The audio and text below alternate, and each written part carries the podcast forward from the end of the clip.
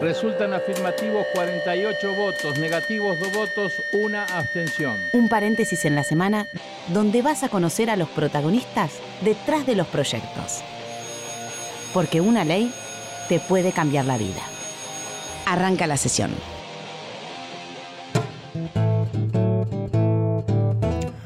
Hola, ¿cómo les va? Qué modorrita de domingo Ah. tenemos el día de hoy. Esto es Cuarto Intermedio. Bienvenidos a Radio Nacional.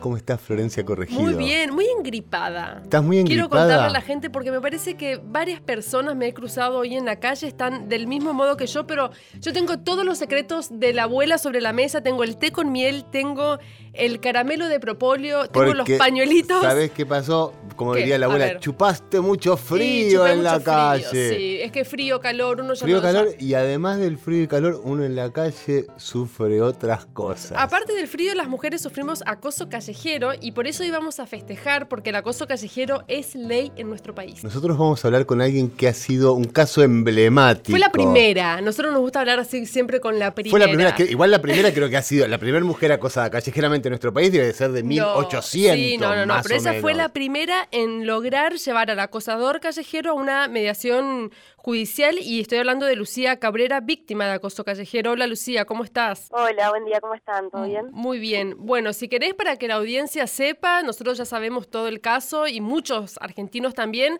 Contanos, ¿qué, qué te pasó a vos? Bueno, a mí el 20 de marzo del 2017, hace ya dos años, eh, nada, un día como cualquiera, a las 3 de la tarde, estaba caminando por, por una avenida acá de la ciudad de Buenos Aires y bueno, me, di cuenta que un taxista me estaba siguiendo. Y bueno, ya la segunda cuadra que me estaba siguiendo y me pedía el teléfono, yo no sabía qué hacer, no sabía si escribirle a mis amigas, no- aparte no estaba segura si me estaba siguiendo o no al principio, hasta que bueno, la segunda cuadra medio que me cansé y dije, bueno, me voy a acercar a decirle algo, a decirle que se vaya, a decirle que eso es acoso callejero y que está mal, Mm. eh, lo que me saliera en el momento, ¿no? Y, ¿Y qué te mm, salió? bueno, en el camino que estoy acercándome hacia el taxi, digamos, porque me estaba siguiendo, estaba al lado mío, eh, me estoy acercando a él y me encuentro con un policía de la eh, Policía Federal, digamos, un. Entonces, no sé, impulsivamente me salió decirle a él eh, que ese taxista me estaba siguiendo, que eso era acoso callejero, eh, para que haga algo, digamos, para que intervenga en la situación. Y bueno, le, le pidió al, al taxista que se baje, le pidió la documentación. Yo en ese momento les empecé a explicar a los dos porque en realidad el policía no sabía tampoco, yo no sabía que existía la ley en Capital Federal que, que sancionaba el acoso callejero Ajá. que lo incluía dentro del código contravencional. Policía tampoco sabía, el taxista menos, el taxista dijo yo no estaba haciendo nada malo, solo te estaba pidiendo el teléfono. Pero, Y eso es bueno. malo. No. Y eso es malo, sí, eso es acoso. Pedir el teléfono, a ver, Claro. primero te estaba siguiendo, cosa que Claro. es la primer gran alarma.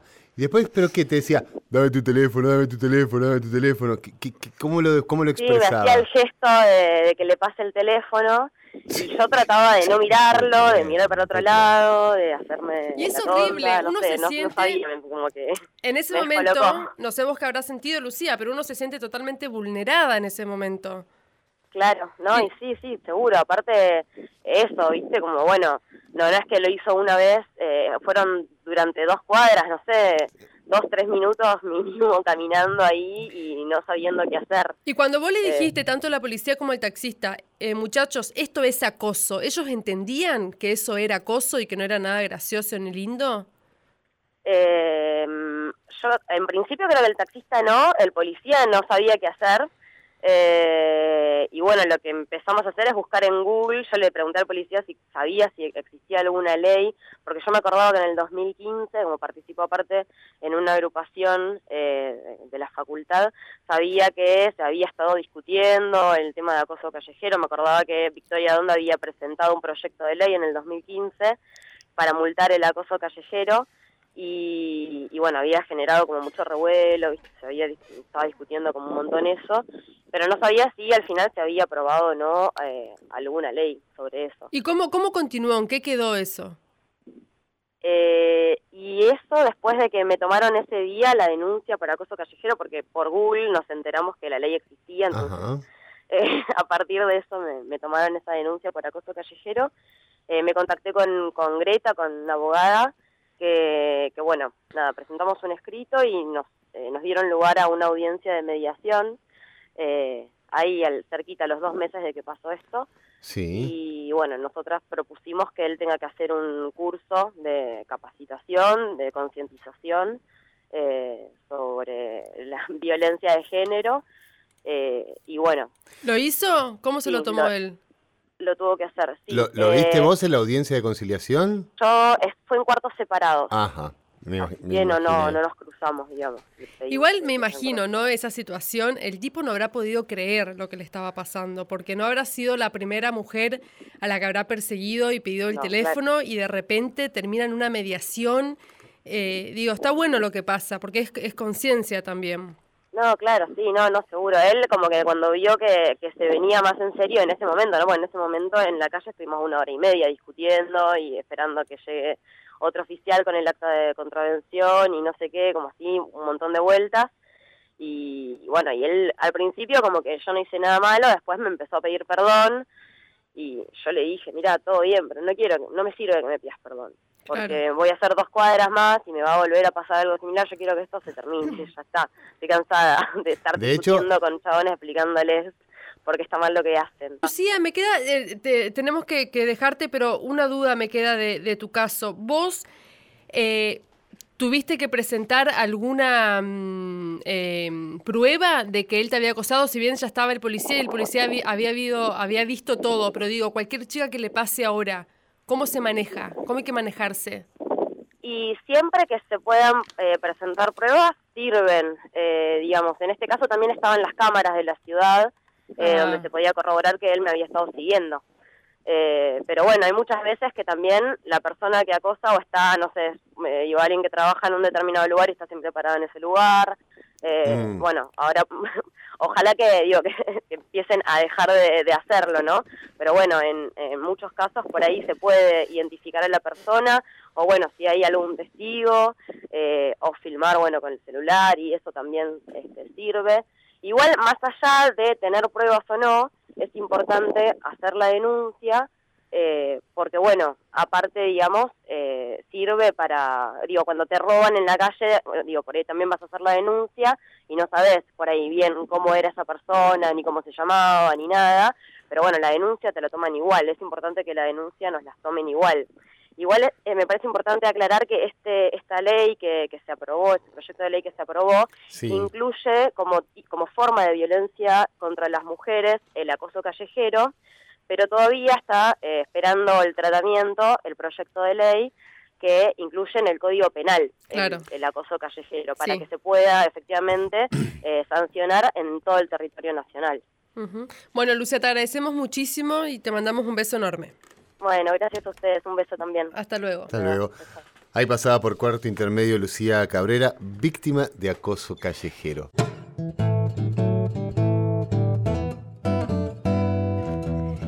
Ya tenemos en línea a Raquel Vivanco, ella es presidenta del Observatorio Ahora que sí nos ven y coordinadora nacional de Marea. Hola Raquel, ¿cómo estás? ¿Qué tal? ¿Cómo les va? Buen día. Buen día. Bueno, estamos hablando en esta oportunidad de acoso callejero. Eh, sabemos que han hecho ustedes varios, eh, varios informes. Sí, eh, bueno, es un tema que nos ocupa desde hace unos años.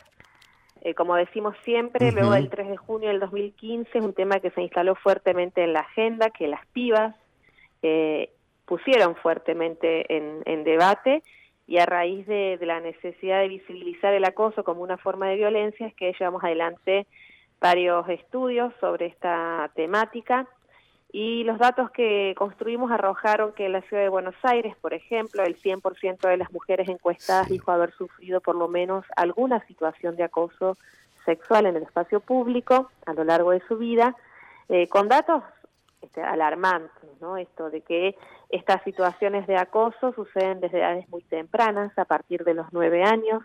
Eh, relevamos que comienzan a suceder en la mayoría de los casos, entre los 9 y los 22 años se dio la primera situación de acoso en el espacio público de las mujeres en, en la ciudad de Buenos Aires. Eh, por supuesto que estamos hablando del acoso callejero en tanto las situaciones vividas en el espacio público no configuren un delito más gravemente penado. Mm. Eh, digamos, esta es una realidad que también se repite a nivel país, en donde nueve de cada diez mujeres dijo haber sufrido acoso callejero y en todos los casos eh, el 100% de las mujeres llevamos adelante estrategias para sentirnos, sentirnos seguras en el espacio público. ¿Qué estrategias, por ejemplo? Eh, terrible. Eh, estrategias como, por ejemplo, no pasar por determinados lugares después de determinada hora. Por supuesto que en la percepción de inseguridad, los horarios de la noche son horarios en donde las mujeres evitamos transitar determinados espacios o calles o lugares si estos lugares son desolados, si están mal alumbrados, o sea, todas esas cosas son condicionantes para que nosotras podamos caminar tranquilas en la calle. Pero, por ejemplo, que nos esperen en la parada del colectivo eh, cada vez que llegamos tarde, eh, o, ir acompañadas por una o más personas en determinados momentos. Sacar la llave eh, cinco cuadras antes. También, cara en destino con anticipación para ver cuál es la ruta más segura. Claro, caminar sin libertad. ¿Cómo? Caminamos sin libertad, digo. Sumamente condicionadas, totalmente. Eh, esto en materia de prevención y que la prevención ante estas situaciones está puesta, estuvo puesta hasta aquí eh, en manos nuestras. O sea, eh, es un problema que abordamos e intentamos resolver de manera individual. Pero ustedes piensen que las jóvenes, por ejemplo, piensan la ropa que se van a poner antes de salir de la calle por temor a ser acosadas. El 50% de las mujeres encuestadas en la ciudad de Buenos Aires dijo hacerlo, ¿no? O sea, modificar nuestra vestimenta para eh, no sentir que eso puede significar un factor de riesgo. Claro, como que ellas son las culpables, digamos. Raquel, ¿y qué, ¿y qué opinas de la ley esta nacional que salió ahora de acoso callejero que lo que hace es destinar una línea gratuita para contener y asistir a, a las víctimas? ¿En qué viene a ayudar a esto? Mira, yo creo que lo que es importante es que hace unos años hablar de que el acoso era una forma de violencia hubiese sido absurdo y que hoy se incorpora en la ley 26485, que es la ley madre eh, de prevención eh, y erradicación de la violencia contra las mujeres. Me parece que eso ya es un salto eh, muy importante. El acoso es violencia y hoy está definido o va a estar definido a partir de que se incorpore en la ley como uno de los modos de la violencia. Así como hablamos de la violencia física, psicológica, económica y patrimonial, obstétrica, sexual, también vamos a hablar de eh, la violencia en el espacio público, del acoso callejero. Eso ya es un logro importante porque es eh, principalmente un planteo político acerca de las libertades y los condicionamientos eh, que tenemos, las libertades que no tenemos y los condicionamientos que sí tenemos en el espacio público.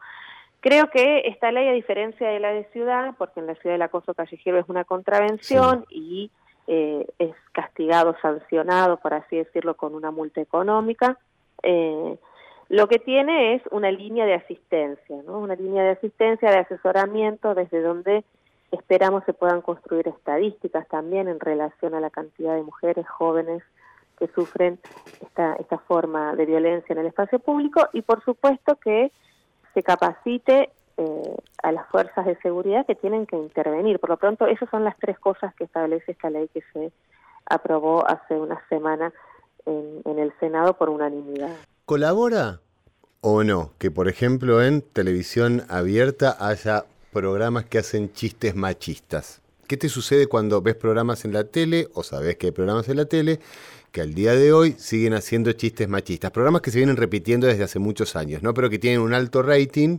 entonces, digamos, el canal decide volver a pasarlo y volver a pasarlo y volver a pasarlo. Bueno, no, eh, a ver ¿qué, qué me parece, que estamos hablando de violencia mediática, simbólica, que se ejerce a partir de los medios de comunicación. Eso ya está contenido en la Ley de Protección de los Derechos de las Mujeres.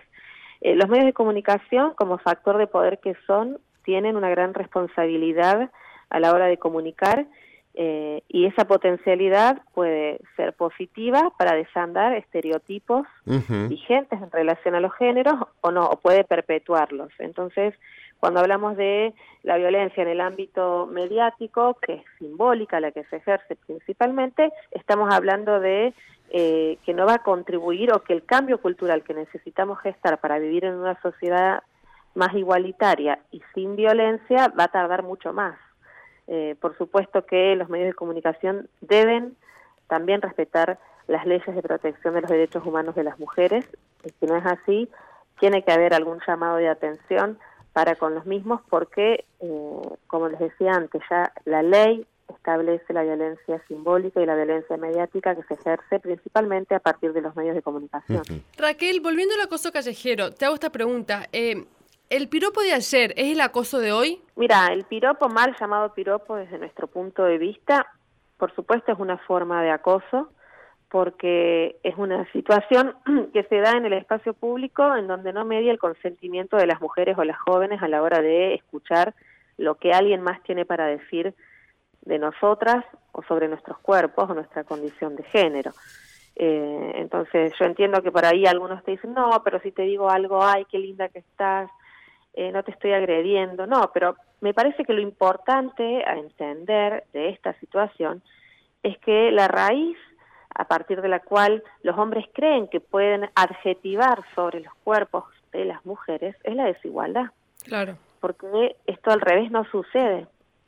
O sea, ¿cómo nos explicamos que las víctimas de acoso en el espacio público, el 99%, somos mujeres? Que el 100% de quienes llevan adelante estas situaciones son hombres, así sea contra mujeres o contra otros hombres o identidades sexogenéricas diversas.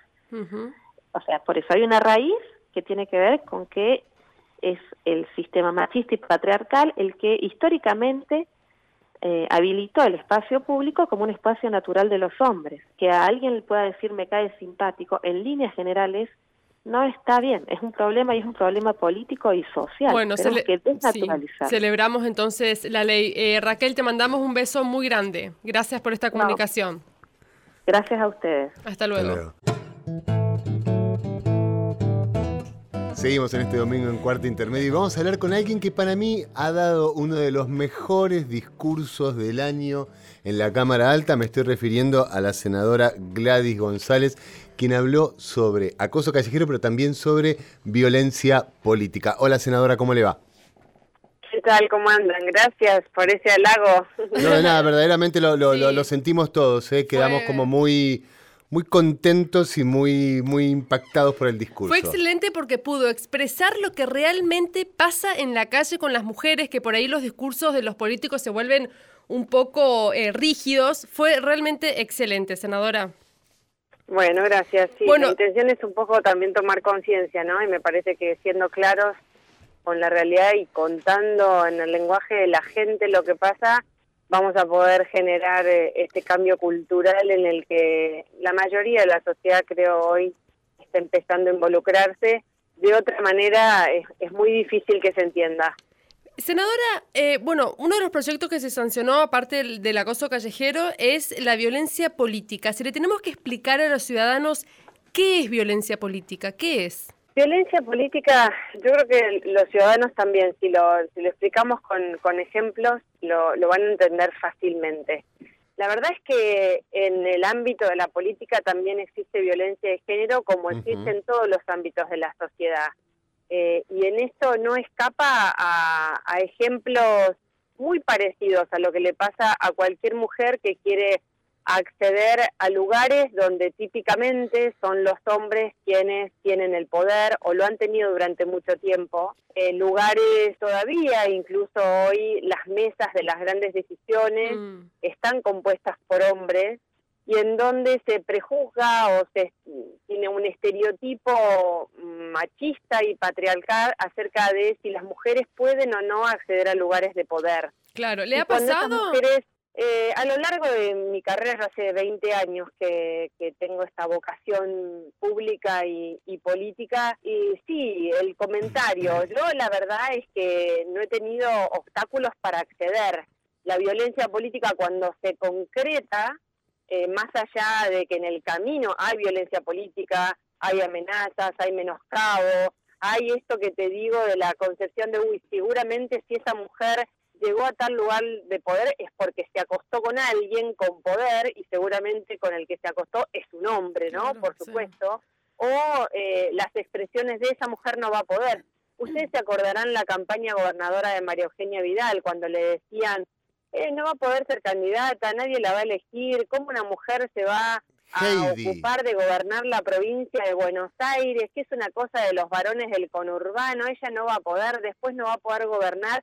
Y siempre fue referido a su condición de mujer, fundamentalmente.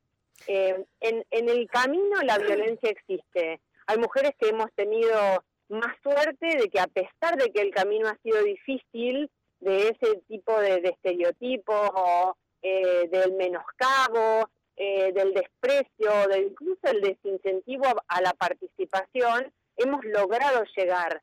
Pero la verdad que ese desincentivo y esa presencia de violencia política en el camino deja a muchas mujeres eh, sin la posibilidad de llegar a ese cargo justamente porque predomina la decisión che no es mujer esta no va a poder en el caso de la vida que en el caso de la vida este, eh, privada es igual porque cuando una mujer no logra llegar a un cargo de poder eh, en otros poderes del Estado pero también en una carrera tal vez dentro de una empresa muchas veces no es mujer eh, se va a embarazar después va a pedir la licencia por maternidad y va a tener que tener el periodo de lactancia, no, y es, es débil y por ahí no va a poder dedicarle tanto tiempo, justamente otra vez, ¿no? Porque en la sociedad todavía tenemos un desafío de corresponsabilidad. Hmm. Hoy las parejas más jóvenes tal vez lo están resolviendo mucho más naturalmente, incluso en donde tanto el hombre como la mujer tienen la misma responsabilidad dentro de su hogar. A mí me tocó y, y todavía sigo luchando con ese estereotipo en donde las mujeres nos ocupamos más del tiempo eh, en la casa, además de la tarea eh, afuera, y tenemos que hacer un doble esfuerzo cada vez que queremos acceder, ya sea a un lugar dentro de la política o a un lugar en un cargo para crecer dentro de una empresa o dentro de mi propio emprendimiento, ocuparme de eso sola, además de, la, de las tareas del hogar, eh, siempre es en desventaja a la posibilidad que tiene el hombre. Es un camino, digamos, mucho más allanado. Eh, violencia política también es, y en esto quiero contarle, eh, lo que pasa es que es más político por ahí para la gente que está eh, en otro ámbito que no es la política, es cuando se hacía renunciar a las mujeres. ¿Se acuerdan que en el momento de la ley de cupo del 30%, la mujer ocupaba el lugar de ese 30% y se la obligaba a renunciar para que asuma el hombre eh, inmediato posterior. Nos pasó a nosotros en la Cámara de Diputados, con ya diputada, con Ramona Pucheta. Ramona fue elegida, estaba en el tercer lugar, detrás de ella venía un hombre, que era Castel, y se la obligaba a renunciar para que asuma el hombre. Es lo que se llama mujeres de paja. Eh, esto sigue pasando en las legislaturas provinciales y en las concejalías, en donde todavía algunas provincias no tienen ley de paridad, como nosotros, gracias a Dios, hemos logrado la ley de paridad a nivel nacional y en la provincia de Buenos Aires, y en esta elección va a ser uno y uno. Así que si renuncia una mujer, va a tener que asumir siempre una mujer y no un hombre. Al principio solo fue violencia de género, solo fue femicidio y, es la vida de las mujeres y claramente es la expresión más terrible del machismo eh, y eso siempre va a ser nuestra prioridad y nuestra lucha. Pero hoy hemos logrado que la sociedad se involucre en que violencia de género, machismo y patriarcado está en todos los ámbitos de la sociedad, no solo expresado en violencia política, en acoso callejero, que es lo en, en violencia sexual, eh, no solo en esto, sino también en el camino de la mujer, de su desarrollo y del acceso a los derechos humanos en todo sentido, el derecho a la salud, el derecho a la educación, el derecho a poder ser y hacer lo que tenga ganas de hacer como cualquier hombre libre, en el, en el sentido genérico de la palabra hombre, ¿no? Eh, de cualquier ser humano libre. Y la verdad es que está pasando algo bueno y que nos estamos dando la oportunidad de decir, que hay un cambio cultural que hacer y las nuevas generaciones lo toman más naturalmente. Ahora, paralelamente a eso, aquella parte de la sociedad que se crió con estos patrones, que cree eh, que bueno, que la mujer tiene que estar en la casa o que es normal este tipo de juegos, que ahí sí es mucho más grave, ¿no? Bueno, pero no se banca nada, es una histérica, es una loquita. Este cambio cultural lo vamos a hacer hombres y mujeres en conjunto. Eh, los hombres, cuando se, cuando se tratan proyectos de ley, en esta última sesión al menos que se trataron eh, proyectos de ley que tienen que ver con la igualdad de género, los hombres no hablan. Los hombres tienen que hablar, no tienen que hablar. ¿Qué opina usted de eso? Yo creo que tienen que involucrarse, ya te digo, el cambio cultural no lo vamos a lograr nosotras solas, porque la sociedad, eh, somos una sociedad que necesita de hombres comprometidos y de más mujeres comprometidas. No todas las mujeres por ser mujeres tienen perspectiva de género. No, totalmente. mujeres también machistas que replican incluso cuando educan a sus hijos en justamente hacer división de tareas según si sos varón o mujer, hasta en el Claro. seno de una familia. Tenemos que ser todos los involucrados. Debo decirte que ha sido con mucho respeto cómo nuestros compañeros nos han acompañado, pero los necesitamos más involucrados en la temática y necesitamos que se escuche con la misma fuerza las temáticas de las mujeres que las temáticas que por ahora son este, por ahí de, de la alta política. Esto también es alta política, es la vida de las mujeres que mueren en Argentina cada 33 horas, que son los femicidios, que es la expresión más tremenda, pero también es todo esto, el camino difícil para llegar donde queramos llegar. Si queremos ser madres, para, para ser madres acompañadas de un hombre que nos ayude en la tarea del hogar, si queremos ser profesionales, si queremos o no tener hijos, si queremos que no haya estigmatización, tenemos que ser libres sin violencia. Ahora, estos temas son importantes y esto es otro, otra cosa y con esto termino, lo que a veces pasa y lo que nos genera culpa a los que nos dedicamos a la tarea legislativa. Son tantos los problemas que tenemos, hay tantas cosas importantes que ocuparnos, que cuando estamos ocupando de esto hay una parte de la sociedad que le parece una pavada. No, esto es la vida de las mujeres argentinas, de nuestras niñas, de nuestras adolescentes y también de los hombres que por muchos años han visto también en este estereotipo tan machista decir ellos son los repro- los productores, ellos son los que más tienen que cobrar, ellos no tienen que llorar, ellos son el sexo fuerte. Para ellos también una, una oportunidad de igualdad en esta nueva sociedad que estamos gestando entre todos. Le agradecemos un montón, senadora. No, gracias a ustedes. Buen domingo. Estamos r- casi ahí al filo, al filo, al filo, al filo. Necesito nombrar a tres senadores. Quiero nombrar a la senadora Nancy González, quien es la Claro. autora de la ley de violencia política, representante de la provincia de Chubut, quien trabajó durante mucho tiempo para que esto se haga realidad. Y he nombrado a dos hombres. Uno, senador mandato cumplido, Alfredo Martínez, iba a las reuniones de la banca de la mujer. Y también hay otro hombre que va, que es, Ya sé, decilo, Alfredo Lorenzo. exactamente, Es ley el acoso callejero, por supuesto en diputados va a continuar, eh, van a intentar que sea un delito, que entre en el Código Penal y que haya penas monetarias de hasta 30 mil pesos. Eh, Y la violencia política pasó a diputados, esperando su sanción. Mucho para aprender, mucho para escuchar por parte de los hombres. Muchas gracias. ¿A quién querés vos? Queremos un montón a todos los argentinos y le mandamos un beso enorme a Chaco, Formosa y Corrientes que están con problemas tremendos de inundaciones. Los queremos mucho. Un beso. Esto fue Cuarto Intermedio por Radio Nacional, la radio de... Totes. Los y las que hacemos cuarto intermedio somos. En la conducción, Florencia Corregido y Mariano Castro. Producción, Sonia Buller y Paula Rojo. Colaboración periodística, Julia Placeres. Edición, Lino Leguiza. Voces artísticas, Paula Rojo y Julia Placeres. Este programa fue producido por el Senado de la Nación desde la Biblioteca del Congreso de la Nación.